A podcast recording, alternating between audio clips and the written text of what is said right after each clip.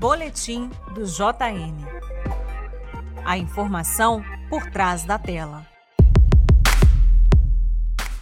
Alguns assuntos importantes dominaram a cena nas edições do JN na semana. O meio ambiente foi, sem dúvida, o de maior destaque. Com a cúpula do clima, que teve início ontem, quinta-feira, a situação muito ruim do Brasil ficou bastante exposta. Em relação à pandemia, o foco foi na vacinação, que continua numa situação de lástima por aqui.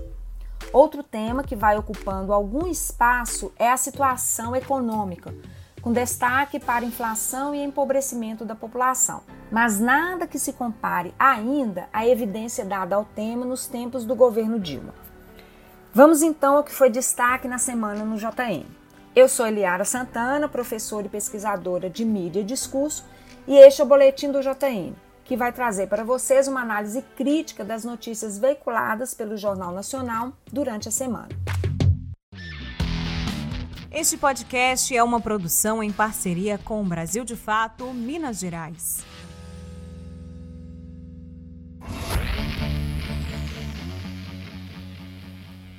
Meio ambiente, inflação, vacinação lenta, votação no STF foram os temas principais que merecem mais atenção nas edições do JN nesta semana.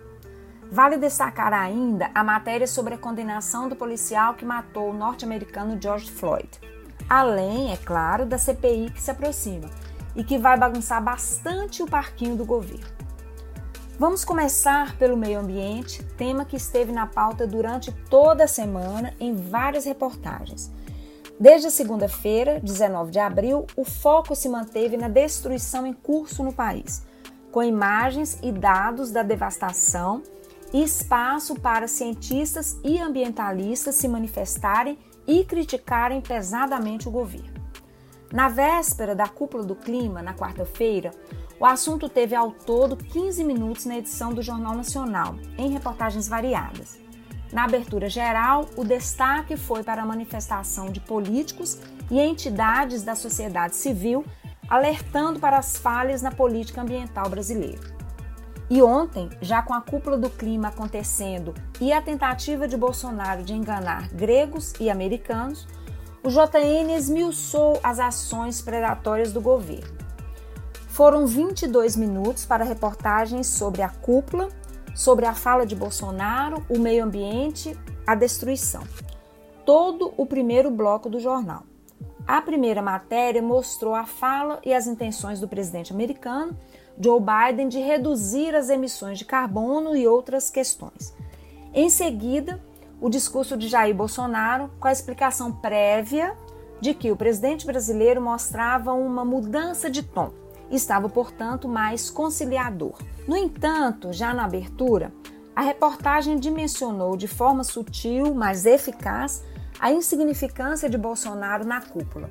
Afirmou que ele falou somente uma hora e meia depois da abertura do encontro, que ele discursou após outros 17 presidentes e que Joe Biden não estava na sala no momento do discurso. E após mostrar trechos da fala de Bolsonaro, a reportagem relembrou o tom agressivo do discurso do presidente brasileiro no ano passado.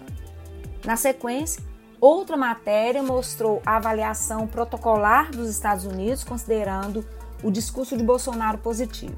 E em seguida, um bom espaço para políticos e ambientalistas criticarem pesadamente o governo e mostrarem que a situação por aqui é completamente diferente daquela mostrada por Bolsonaro. A reportagem foi então desconstruindo vários pontos da falácia presidencial, mostrando os contrapontos pelas avaliações e questionamentos de ambientalistas e outros especialistas, como Marina Silva e representantes do Greenpeace. O caso George Floyd teve destaque na terça-feira, quando William Bonner abriu a edição do JN de pé relembrando o assassinato que motivou uma onda gigantesca de protestos contra o racismo. Segundo Bonner, um tsunami que levou multidões às ruas, com George Floyd se transformando num símbolo planetário. Ao todo, o assunto teve nove minutos na edição, mostrando o julgamento e os protestos do dia, com milhares nas ruas de Nova York celebrando a condenação do policial. Uma boa reportagem que poderia ter sido bem melhor se tivesse havido uma ligação com os inúmeros casos de racismo no Brasil, como por exemplo o caso do homem negro morto por seguranças no supermercado Carrefour em Porto Alegre. Em relação à volta da inflação à grade do JN, o tema retorna, mas intercalado por notícias sobre projetos do governo para reverter efeitos econômicos da pandemia. O foco na crise econômica ainda é de fato muito tangencial, muito periférico. Vale dizer ainda que a pobreza voltou a aparecer ao lado da inflação.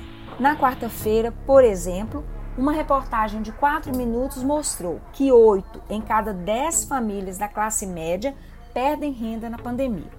Claro, o recorte é sempre bastante atenuado, nada muito bombástico nem assustador. Precisamos lembrar, afinal, que Guedes ainda governa ou desgoverna a economia no país e a pauta neoliberal precisa ser salva.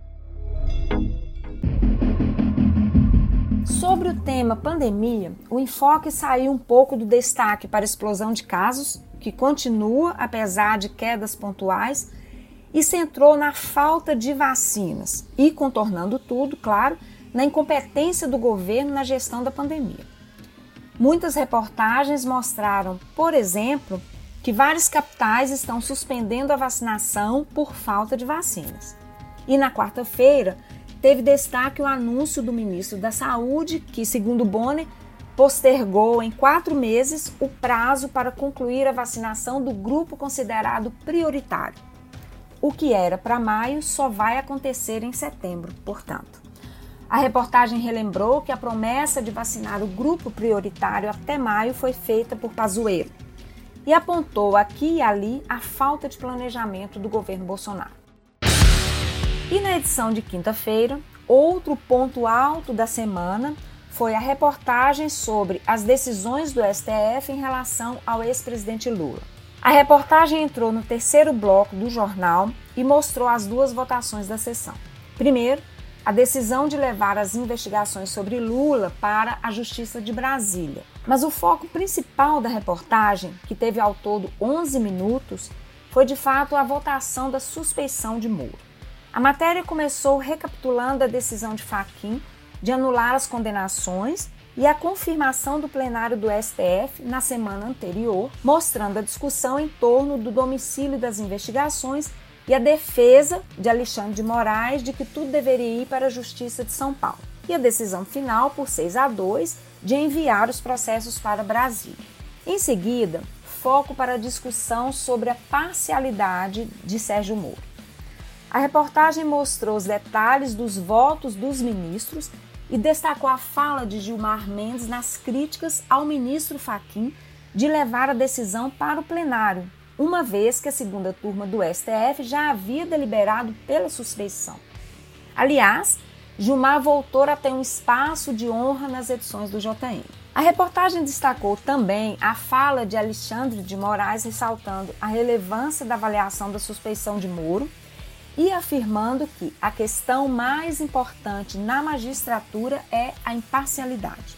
Claro, houve espaço também para o midiático Barroso, que manteve a defesa inconteste de Moro e da Lava Jato, fazendo um paralelo com a Operação Mãos Limpas na Itália. Mas a reportagem mostrou o comentário crítico de Lewandowski sobre esse voto de Barroso. Segundo o ministro, questionar procedimentos da Lava Jato não significa defender a corrupção. Sem dúvida, um avanço no JN, pois Barroso, o midiático, sempre reinou soberano nas edições do jornal. E depois do pedido de vistas de Marco Aurélio, destaque ainda, mesmo que breve, para o embate entre Gilmar e Barroso e a constatação final de que Lula recupera os direitos políticos. A reportagem foi concluída então com William Bonner lendo a declaração da defesa de Lula de que, desde 2016, Sérgio Moro usou o cargo de juiz para promover uma cruzada contra Lula, que Moro acusou o ex-presidente sem provas, com o objetivo de retirá-lo das eleições de 2018 e da vida política. Segundo a defesa, Lula ficou preso de forma ilegal e sofreu danos irreparáveis. E esta é uma vitória do direito sobre o arbítrio. E Bonner conclui: o ex-juiz Sérgio Moro não quis se manifestar. Um detalhe muito importante: o velho fundo vermelho com um cano imundo e carcomido por onde escorre dinheiro, que por anos foi o símbolo da era Lula, parece estar aposentado por hora. As imagens na reportagem mostraram o ex-presidente no discurso recente no sindicato e em outros momentos de palestras e reuniões do PT. Nada que remeta à corrupção. Moro apareceu em imagens relativamente neutras e muito breves. Sem dúvida, uma expressiva mudança de tom desde 2016. E para fechar a semana, pinceladas de CPI. O assunto apareceu com certo destaque na edição de ontem, anunciando que, apesar das manobras do governo, os trabalhos da comissão começam na próxima semana e Renan Calheiros será mesmo o relator já anunciando, portanto, fortes emoções.